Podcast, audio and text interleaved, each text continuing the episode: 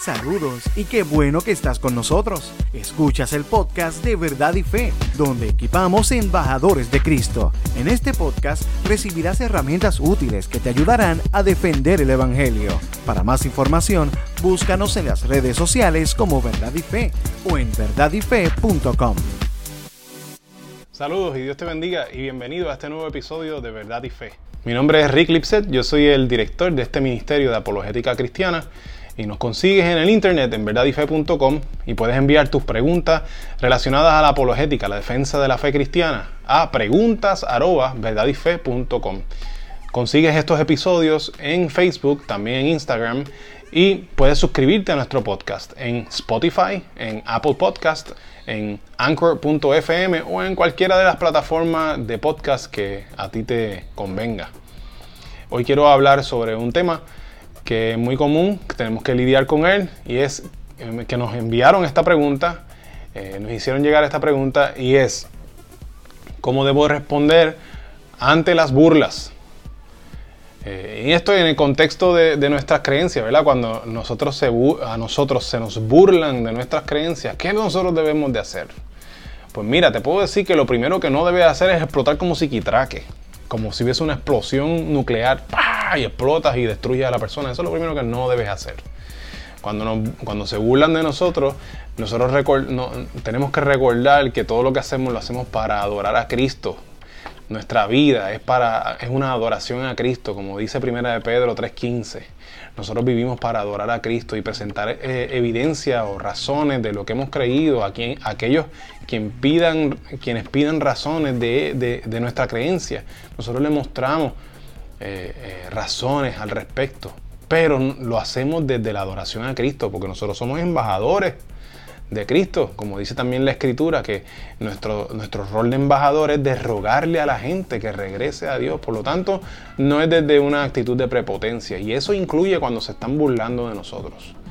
Algo bien importante que quisiera empezar con esto es que la burla no es un argumento. Cuando se burlan de nosotros, no destruyeron nuestro argumento. Cuando se burlaron de nosotros, no invalidaron nuestra creencia. Cuando se burlan de nosotros, muy probablemente es que no saben qué decir. Y como se encontraron en la ignorancia, lo único que pueden hacer es burlarse, hacer, hacer un chiste de nosotros, hacernos bullying. Es lo único que pueden hacer. Es lo único que saben hacer. Porque no tienen contestación. Son preguntas que no se han hecho en su corazón. ¿Y qué nos dice la Biblia al respecto? Pues mira, quisiera regalarte lo que dice en Proverbios 26, 4 y 5. Proverbios 26, 4 y 5 en la Reina Valera 1960 dice, Nunca respondas al necio de acuerdo con su necedad, para que no seas tú también como él. Responde al necio como merece su necedad, para que no se estime sabio en su propia opinión. ¿Qué significa esto? Pues significa que ante la burla, nosotros detenemos la burla. No vamos a contestarle de la misma manera que nos están hablando nosotros. Si se están burlando de nosotros, no vamos a burlarnos para atrás, sino que vamos a detener la burla y le vamos a contestar como merece su burla, como merece su necedad, que dice aquí la palabra en Proverbio. ¿Y cómo merece su necedad? Pues tenemos que detener la burla y decir, oye, pero es que te estás burlando de mí, pero eso no es ningún argumento en contra de lo que estoy diciendo o de lo que yo creo. Es la al revés, es la falta de argumento. Necesitas, necesitaría entonces que me digas algo eh, eh, que defienda tu postura, porque yo tengo buenas razones para las mías.